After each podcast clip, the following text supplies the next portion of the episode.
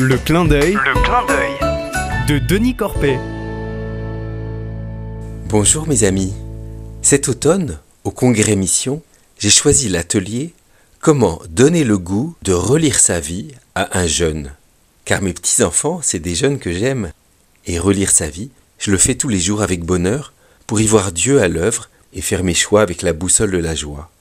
Alors oui, j'ai bien envie de donner à mes petits-enfants le goût de relire leur vie, mais comment faire? On se retrouve une dizaine à cet atelier autour de Laurence qui nous présente le MEJ, le mouvement eucharistique des jeunes. Puis, elle passe la parole à Gabriel, étudiant et animateur d'un groupe du MEJ.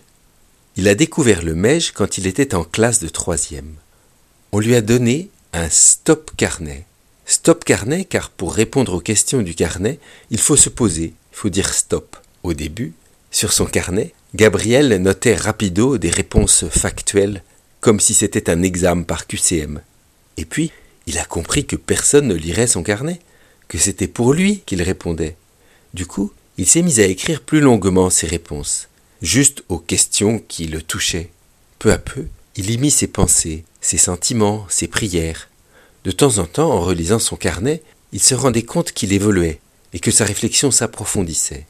Il comprit que certaines choses le dynamisent et le mettent en joie, et que d'autres, pourtant attirantes, le mènent à la tristesse ou au dégoût.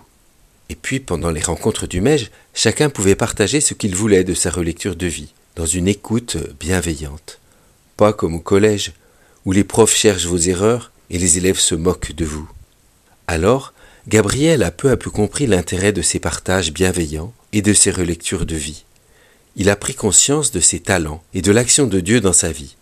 Cela lui est devenu naturel de faire le point, cela lui est devenu essentiel de se poser pour faire ses choix et d'en parler avec son équipe et avec le Seigneur.